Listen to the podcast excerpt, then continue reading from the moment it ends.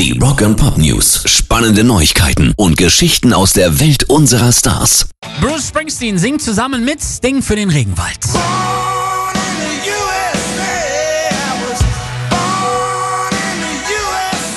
Außerdem sind noch John Mellencamp, Ricky Martin, die Eurythmics, Shaggy und Bob Geldof beim inzwischen schon 30. Benefits-Konzert des Rainforest Fund dabei.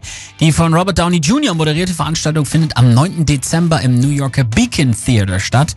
Der 1989 von Sting und seiner Frau Trudy Styler gegründete Rainforest Fund hat sich zum Ziel gemacht, die Regenwälder der Welt zu schützen und die Menschenrechte der dort lebenden indigenen Völker zu schützen.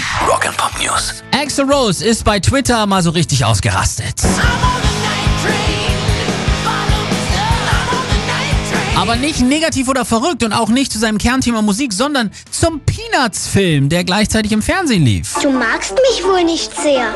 Nein, ich habe dich noch niemals gemocht und ich bezweifle auch stark, dass ich dich jemals mögen werde. Er postete einen mit Emojis gefüllten Tweet und schrieb in allen möglichen Großbuchstaben, lang lebe der große Kürbis. Denn es war ein Halloween-Special. Witzig daran ist aber vor allem, dass Axel sonst kaum was bei Twitter macht. Monatelang keine Tweets verschickt, obwohl er 1,2 Millionen Follower hat und er selber aber niemandem folgt. Pairs Rock and Pop News.